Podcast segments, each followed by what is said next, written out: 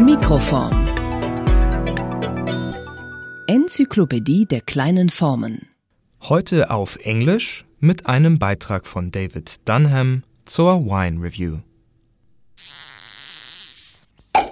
Fundstück The finding that I would like to share with you today originates from a rather unusual source. In 2017, a user on the website Kaggle, a popular site for sharing datasets, collected over 130,000 wine reviews from the online periodical Wine Enthusiast and posted them for users to analyze. Here are some examples of such reviews. Ripe tangerine, peach, green apple, and vanilla flavors combine with brisk, citrusy acidity in this wine. This wine saw a touch of neutral oak, which seems to have contributed a smoky toast character. It picks up complexities as it warms and airs, so don't drink this too cold. Points 87. This 06 Zin is as spicy and fruity as you could desire, with masses of currants, cocoa, orange peel, licorice, and pepper. But the tannin acid balance is great, giving it a wonderful structure. Best now for youthful exuberance. Points 87. The wine is a velvet glove and an iron fist. The smooth surface of ripe fruits and rich blackberry flavors masks the dense tannins that will allow this very great wine to age for many, many years. The acidity and the rich fruit combine with the fine dusty tannins. The wine will surely not be ready to drink before 2027. Points 96. For 6 bucks you get a dry, rich, creamy Chardonnay with nice flavors of pineapples, pears, apples and smoky vanilla. This is a great price for a wine of this polished appeal. Points 84. In these examples, we see a wide range of short reviews, approximately 50 words each, covering all types of wines, and which are written by a wide variety of authors. Now, in citing these texts under the rubric of the review, these small forms exemplify an often overlooked genre of writing that now dominates the world of professional wine tasting. Yet, apart from its overt commercialization, the review has subtly reshaped the way the public sees and engages with the subjective experience of taste. In terms of its form, the reviews are stringently short in word count, calling to mind the insurpassable word limit of a tweet or the punctuating brevity of a news bulletin. Most interesting, however, is the text claim to communicate mastery of the wine's flavor profile in a few words. In doing so, it seeks to grasp the wine's essential elements and communicate an aspect of experience that is typically resistant to the simplifications of language. As professional sommeliers, the authors are highly trained and experienced in all aspects of wine and supposedly have developed a unique ability to identify distinguishing features of a particular wine that seem almost hidden to the average consumer. In this aspect, the goal of the review is precision capture all and only those subtleties of taste that give the wine its unique value, waste no space on unnecessary thoughts or indistinct features. Furthermore, these reviews are all accompanied by a particular point value that is assigned by the reviewer who writes the text. The point system is based on a 100 point scale, with 100 being the perfect wine, although in practice most wines do not receive fewer than 80 points. On the one hand, the advantage of this system lies in its efficiency in presenting the judgments of critics of the marketplace.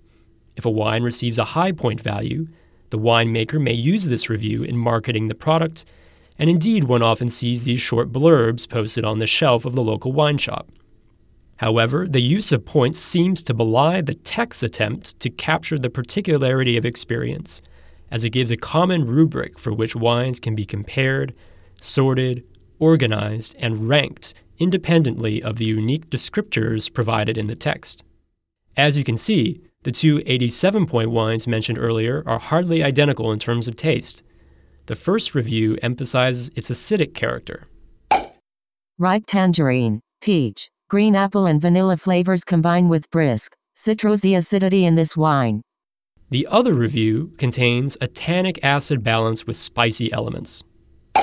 This 06 Zin is as spicy and fruity as you could desire. Yet when both wines are assigned the same value, these nuances of the tasting experience are lost, and what remains is an abstract degree of quality that is not rooted in any particular empirical feature of the variety. Nevertheless, while the score may seem to be in contrast to the text, the two are not entirely divorced from one another.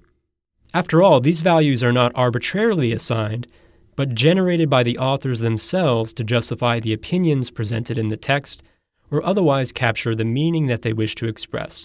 Moreover, these scores are not based on a single, universally applicable set of criteria, but are loosely generated by the author's own set of priorities. One author's idea of the perfect 100 point wine may be entirely different from that of another. In this sense, the scores are not always reductive simplifications of experience, but may occasionally present a concise representation that goes beyond the particularity of the text. Now, in taking these factors together, I am interested in looking at this review as a short form genre that offers unique tensions between description and quantification. In this discussion, I would like to explore this notion of the text as bound to a number and show how statistical methods can help us rethink the review as an object of collection and comparison to a larger whole.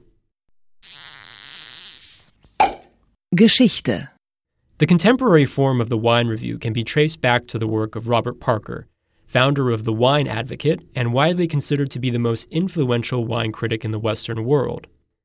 Beginning in the 1970s, Parker standardized the point based model to counter what he perceived to be elitism and conflicts of interest in the wine industry.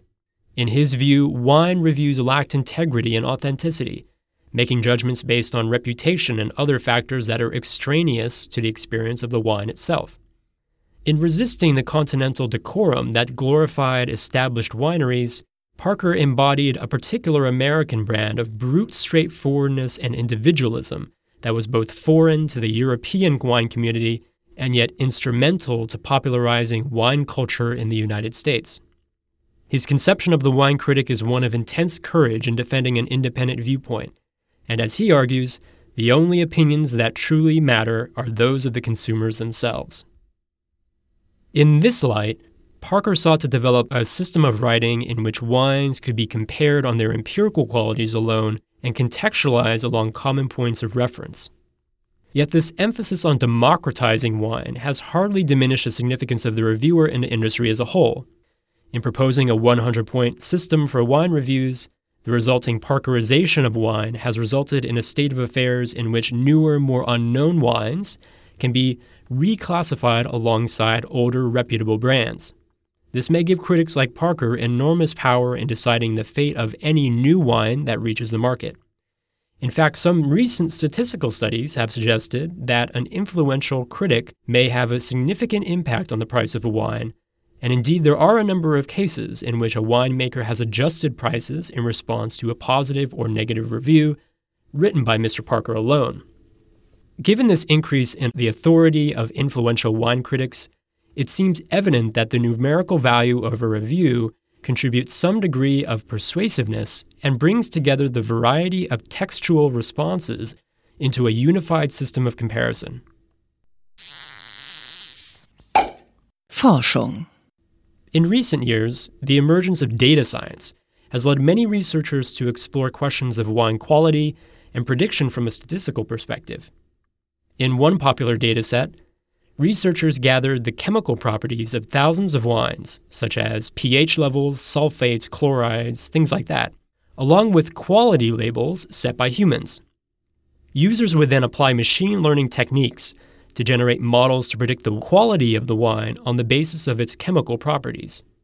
For example, one user modeled wine data and determined the chemical properties that had the greatest influence on the human's judgment.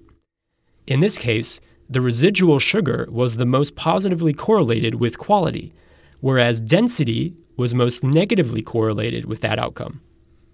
As self trained data scientists made use of this mass data, these models have become increasingly successful in predicting the human's qualitative judgment on the basis of those empirical inputs. This therefore raises the possibility of a paradigm shift in the way we assess matters of taste.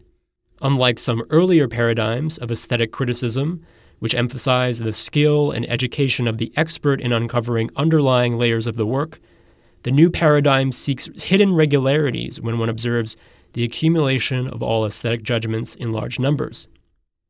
My own interest in this area of research began with the posting of the aforementioned wine review dataset, in which the user raised the possibility of predicting a wine on the basis of the words used in its description.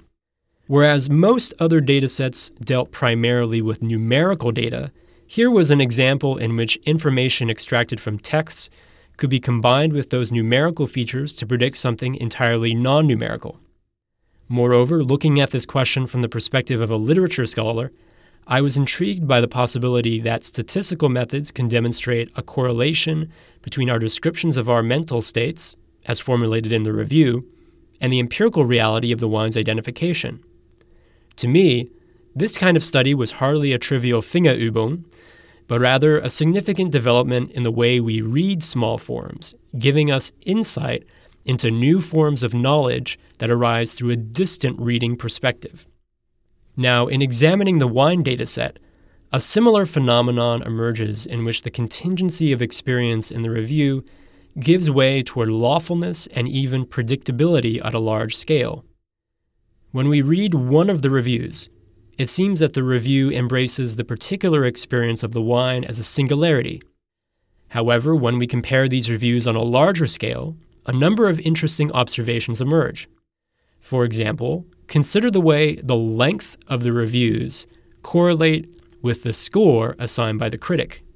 First, if we collect the lengths of each review, some being shorter than others, then we see a highly linear relationship between that feature and points.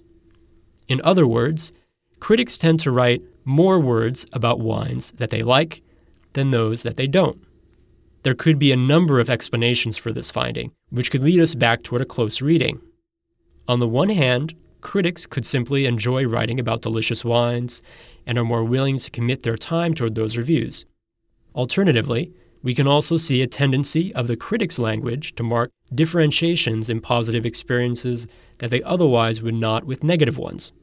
A highly rated wine might be characterized by a number of analogous flavors that the critic wants to tease out from the experience, whereas a negative wine might contain a single flavor that overshadows all the others. And we just saw in one 80 point review that after the sulfur smell blows off, this wine remains tough in acids and tannins. Another tool to measure the qualities of text is TextBlob, a natural language processing toolkit that can measure the sentiment and subjectivity of any text. The tool is based on a large corpus of words that are tagged with numerical values corresponding to their level of sentiment or subjectivity, as the case may be. For example, a word like sunflower may be labeled with positive sentiment, while pretty would indicate a high degree of subjectivity. This tool then takes a given text and assigns it values by comparing the words in that text against those in the corpus on which it is trained. In the case of this dataset, I use this tool to generate sentiment and subjectivity scores for each of the 130,000 reviews, which would offer a text based numerical feature that could be used to compare against other numerical features such as price or score. When we plot TextBlob generated data, we can see a certain correlation emerge between the computer generated characteristics of the text and the numerical values assigned by the human. For example, as the sentiment of the texts increases from the most negative to the most positive, the reviewer score is also likely to increase from the average 80 range up to the more prestigious 90s. A similar trend is also evident in the measurements of subjectivity. The more often a text registers as highly subjective in its language, the average point value also rises. Therefore, to some extent, the machine learning model can read the text in a similar way as humans do, meaning that the apparent sentiment of the text corresponds to some degree to the author's own assessment of that wine. To be sure, there is a large amount of variation, but as with any statistical analysis, there is regularity that emerges on a large scale. Now, while these computational tools may succeed in reading the sentiments of the writers, this method does not always produce intuitive results. If we compare the correlations associated with price, for example, we appear to confront a paradoxical distinction between the computer's reading and the actual human generated score. Here, it seems, critics tend to assign higher points to wines that have a higher price, despite these reviews being blind tastings that do not reveal the product's market value.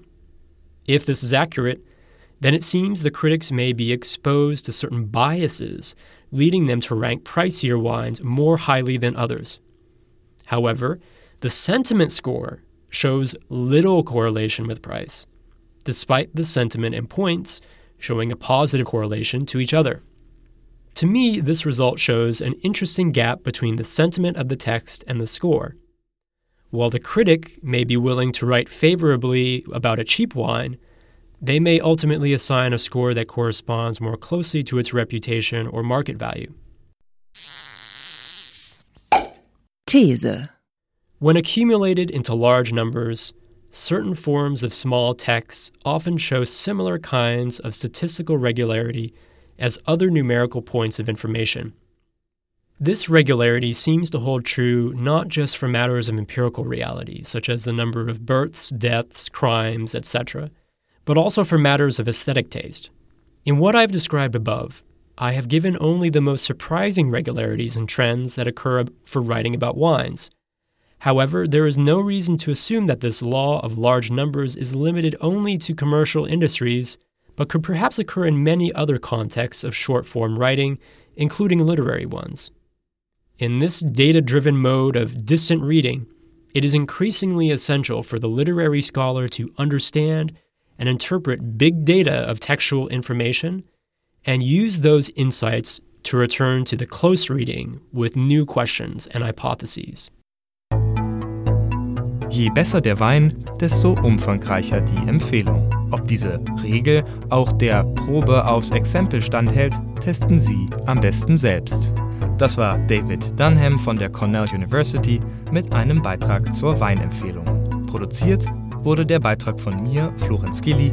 Die Einsprecher kamen von Alex, Tess und Samantha. Euch ganz herzlichen Dank. You are more than welcome. Great job, David. Wenn Sie Fragen oder Anregungen haben, schreiben Sie uns doch eine Nachricht auf Twitter oder eine Mail an mikroform.podcast.hu-berlin.de. Wir freuen uns, von Ihnen zu hören. Mikroform. Der Podcast des Graduiertenkollegs. Literatur und Wissensgeschichte kleiner Formen.